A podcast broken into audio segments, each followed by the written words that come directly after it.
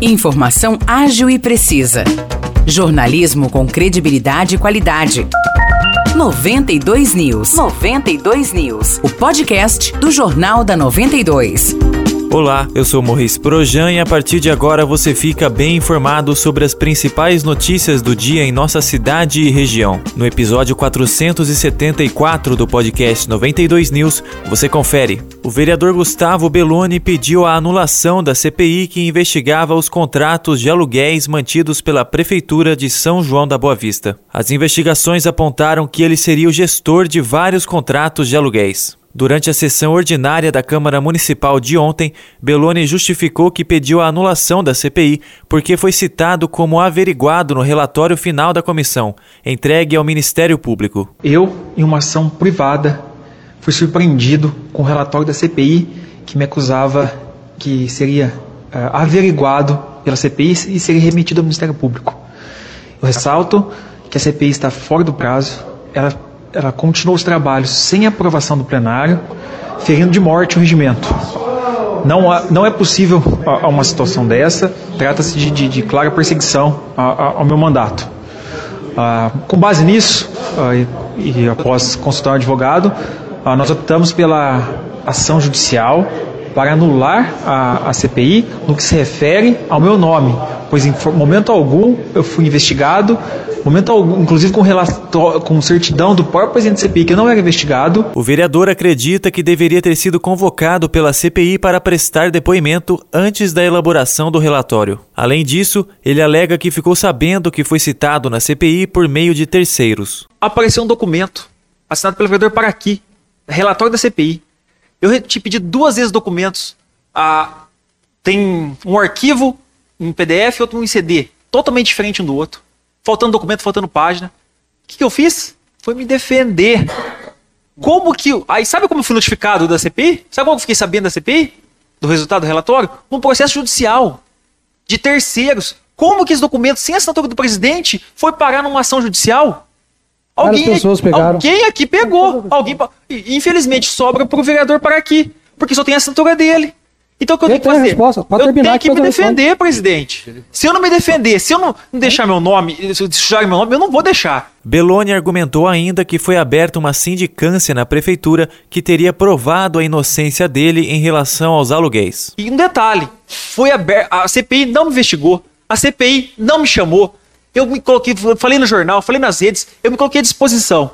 Quem investigou foi a Prefeitura Municipal. Ela se investigou. Formou a comissão, tem mais de duas mil páginas. Eu levei testemunha, eu dei depoimento. E sabe onde está? A comissão já me absolveu. A comissão falou que não tem nada a ver com esse aluguel. A comissão falou que não tem nada a ver com isso aí. Foi para o Ministério Público, sabe como está no Ministério Público? A apurar. Meu nome não. Como, só para você terminar, só para concluir rapidinho. Meu nome não está no Ministério Público. Agora, desde o dia 23 de maio, essa sindicância está lá na prefeitura. Aonde onde está? Na gaveta da prefeita? Por que ela não vai lá e não fala que eu não fiz nada? O pedido de anulação da CPI foi feito por Beloni em maio, mas o assunto foi levantado somente na sessão de ontem pelo presidente da Câmara Municipal e também da CPI dos aluguéis, vereador Bira. Para ele, a atitude de Gustavo Belloni em buscar anular a CPI foi desnecessária. Agora, o que me surpreendeu é que semana passada é, quando, é nem eu disse, quando você abre uma CPI, você não sabe quem que vai ser investigado, você não sabe o que, que você vai encontrar pela frente. Infelizmente, o vereador Gustavo Belloni, ele era gestor de alguns contratos. E com isso, ele entrou no Ministério Público para cancelar a CPI. Pasmem vocês, um vereador pedindo para que se cancelasse uma CPI de investigação. E eu acho que é uma coisa desnecessária, porque a obrigação dessa casa é fiscalizar. Eu acho que a meu modo ele deveria abrir suas contas, ele deveria abrir tudo para mostrar que ele não tinha nada de errado. Porque quem tenta impedir uma investigação, a meu ver, é porque ou tem alguma coisa de errada ou está tentando esconder alguma coisa. Bira ainda defendeu que a CPI foi feita de forma totalmente irregular, rebatendo a acusação feita por Belloni de que a comissão estaria fora do prazo. Nós abrimos, você tem 90 dias para uh, fazer a, investigação, ouvir as pessoas, pedir documentações. Terminados os 90 dias, até um pouquinho antes, você tem que, você pode prorrogar os prazos, normalmente. Só que o que, que aconteceu? Eu fiz a portaria com o presidente da CPI, prorrogando os prazos das CPIs. Só que, infelizmente, né, não passou pelo plenário da casa. Com isso, as CPIs, ela, eu não, não, tomei mais atitude nenhuma, porque eu não poderia ouvir mais ninguém, não poderia pedir mais documentos. É, só que eu poderia reabri-las novamente. Só que nós já tínhamos uma quantidade muito grande de documentos. E esta casa foi analisando documentos por documentos, foi feito tudo o que tinha feito, e, passou, e o relator, ele terminou o seu relatório e nós enviamos para o Poder Executivo e enviamos para o Ministério Público, que é o dever desta casa. Nós já tínhamos vários documentos. E está tudo correto, está tudo dentro da lei. O presidente Bira argumentou que não pôde chamar Gustavo Belloni para prestar depoimento exatamente porque a CPI havia chegado ao fim e não foi prorrogada. O senhor não foi ouvido porque a CPI terminou. Nós está, nós, quando eu pedi a prorrogação dos prazos, infelizmente, como eu avisei no começo, não passou pelo plenário, a CPI não pôde ter continuidade. Lógico que você seria chamado. Só que, aí a TV, só que eu não posso terminar a CPI sem mandar o relatório para o Ministério Público. Se o senhor tivesse esperado terminar o, o, relatório, provavelmente o senhor receberia o mesmo relatório que o Ministério Público coisou, é, recebeu. Agora, se o senhor é perseguido, senhor, me desculpa, eu nunca persegui o senhor. Pelo contrário, o senhor sim. O senhor, por favor, o senhor sim, quando eu cortei os comentários no Facebook, o senhor foi, foi numa maldade, o, se, o senhor me anunciou, casa, pegou o, o senhor Por favor, eu estou falando. O senhor me eu estou falando. Eu estou falando, presidente.